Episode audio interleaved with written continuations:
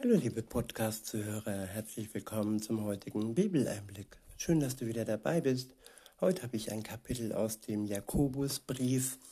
Es ist das fünfte Kapitel und ich verwende wieder die Übersetzung Hoffnung für alle. Der erste Abschnitt ist überschrieben mit Gottes Urteil über die Reichen. Ab Vers 1 heißt es, Nun zu euch, ihr Reichen, weint und klagt über das Elend, das über euch hereinbrechen wird. Euer Reichtum verrottet und die Motten zerfressen eure kostbaren Kleider. Euer Gold und Silber verrostet und ihr Rost wird euch anklagen. Ja, ihr werdet selbst vergehen wie euer Reichtum. Es ist gut und schön, wenn man reich beschenkt wird, wenn man nicht in Armut sein Leben ja leben muss. Es ist aber auch viel besser, wenn man erkennt, dass all der Besitz, den man hat, ob es Geld ist oder ob es Autos oder Gold oder sonst etwas ist, dass man diesen Besitz nicht mit ins Grab nehmen kann, dass er einem nichts bringt und dass er auch blind machen kann, ja, Gott gegenüber, wenn man sich alleine nur auf das konzentriert, was man besitzt, was man hat, auf den Reichtum. Weiter heißt es, warum habt ihr euch jetzt, wo ihr die letzten Tage dieser Welt, jetzt, wo die letzten Tage dieser Welt angebrochen sind, bloß Schätze angehäuft. Der Herr, der allmächtige Gott, hat den Schrei eurer Erntearbeit gehört, die ihr um ihn, um ihren verdienten Lohn betrogen habt. Ja, wenn man Geld hat, dann ist man versucht, noch mehr Geld zu bekommen. Und wenn man die Macht hat, andere zu entlohnen und sie zu betrügen um dann ihr Geld, den verdienten Lohn einzustecken, ja, das ist eine Gefahr. Aber Gott sieht dies und Gott sieht und hört die Schreie derer, die betrogen werden. Und wenn du selbst betrogen worden bist, liebe Zuhörerin, lieber Zuhörer, so wie auch ich schon im, im Arbeitsleben, dann sei gewiss, dass Gott ja, Gerechtigkeit für dich, für uns schaffen wird.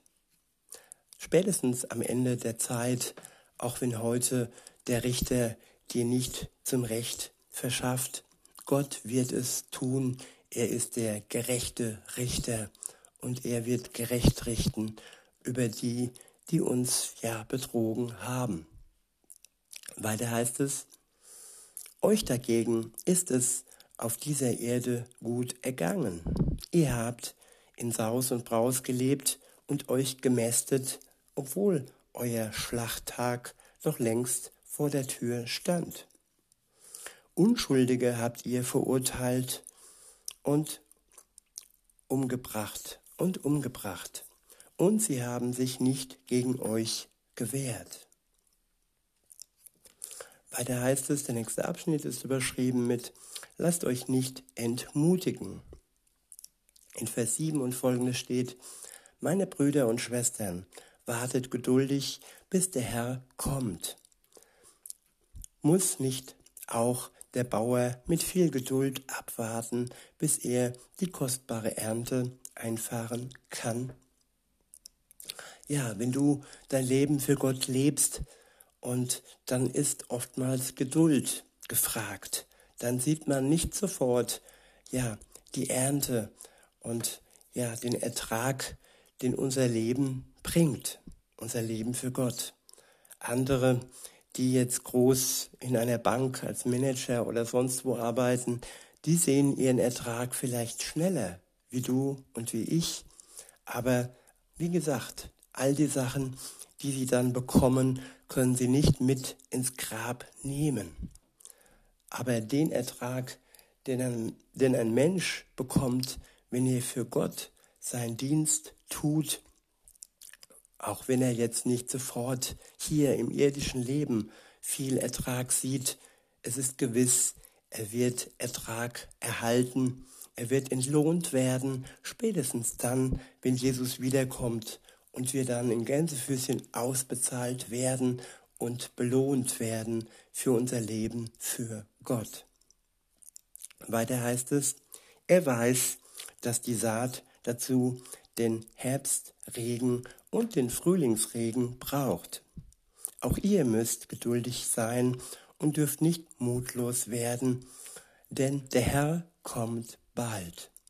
Klagt nicht übereinander, liebe Brüder und Schwestern, sonst wird Gott euch verurteilen. Bedenkt, der Richter steht schon vor der Tür. Nehmt euch ein Beispiel an den Propheten, die im Auftrag des Herrn gesprochen haben. Wie vorbildlich und mit welcher Geduld haben sie alle Leiden ertragen. Menschen, die so standhaft waren, sind wirklich glücklich zu schätzen. Zu ihnen stehen wir auf, zu ihnen sehen wir auf. Denkt doch nur an Hiob. Ihr habt alle schon gehört, wie geduldig er sein Leiden ertragen hat. Und ihr wisst, dass der Herr alles zu einem guten Ende führte. Ja, Gott wird alles für die zu einem guten Ende führen, die ihm vertrauen und die geduldig auf seine Zeit warten. Weiter heißt es, er ist voller Barmherzigkeit und Liebe. Gott ist voller Barmherzigkeit und Liebe. Er gab seinen eigenen Sohn hin für dich, für mich, für die Menschheit, für alle die, die dies in Anspruch nehmen, dass er für sie gestorben ist. Die Erlösung für jeden Menschen ist gewiss, wenn er dies in Anspruch nimmt, wenn er es bereut, sein, ja, seine Schuld bereut, dann kann Gott ihm vergeben und dann kann er durch Gott ein ewiges, ewiges Leben geschenkt bekommen. Das nur und das, weil Gott barmherzig ist und uns und die Menschen, alle Menschen liebt, die ihm vertrauen. Weiter heißt es ab Vers 12, um eines möchte ich euch vor allem noch bitten, meine Brüder und Schwestern, schwört nicht, weder beim Himmel noch bei der Erde, noch bei sonst etwas. Ja, was können wir schwören, was können wir versprechen, wo wir eben nicht wissen, ob wir es einhalten können.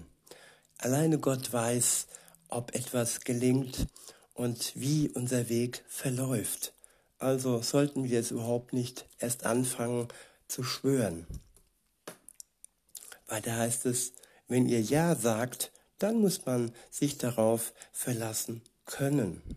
Und wenn ihr Nein sagt, dann steht auch dazu. Sonst müsst ihr euch vor Gottes Gericht dafür verantworten. Ja, ein Mann ein Wort, eine Frau ein Wort. Man sollte sich auf uns verlassen können. Der nächste Abschnitt ist überschrieben mit Gebet für die Kranken. Ab Vers 13 heißt es, leidet jemand unter euch, dann soll er beten. Hat, hat einer Grund zur Freude, dann soll er Gott Loblieder singen. Ja, wenn wir Leid erdulden dürfen oder wenn andere leiden, dann sollen wir dies zu Gott bringen.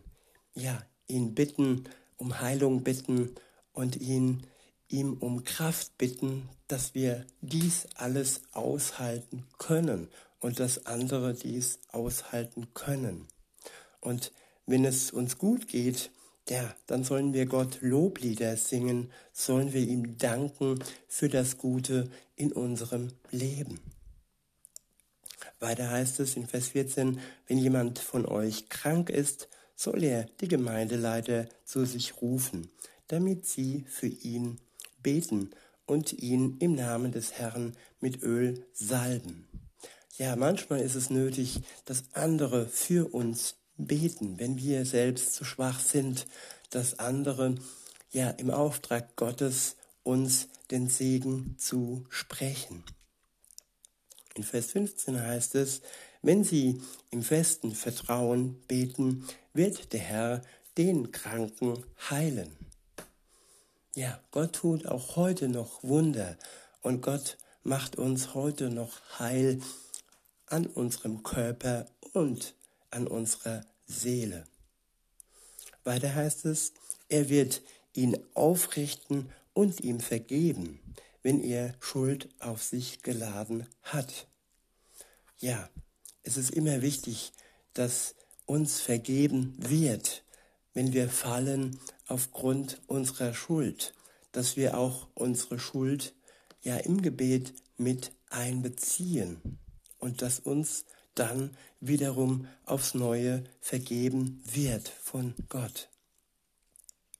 In Vers 16 heißt es, Bekennt einander also eure Sünden und betet füreinander, damit ihr geheilt werdet.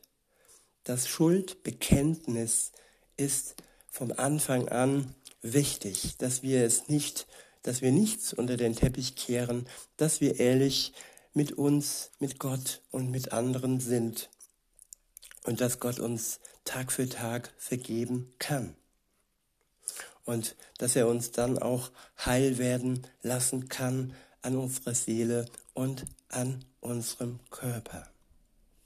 Weiter heißt es, denn das Gebet eines Menschen, der nach Gottes Willen lebt, hat große Kraft. Elia war ein Mensch wie wir. Er betete inständig, es möge nicht regnen. Und tatsächlich fiel dreieinhalb Jahre kein Wassertropfen auf das Land. Dann betete er um Regen.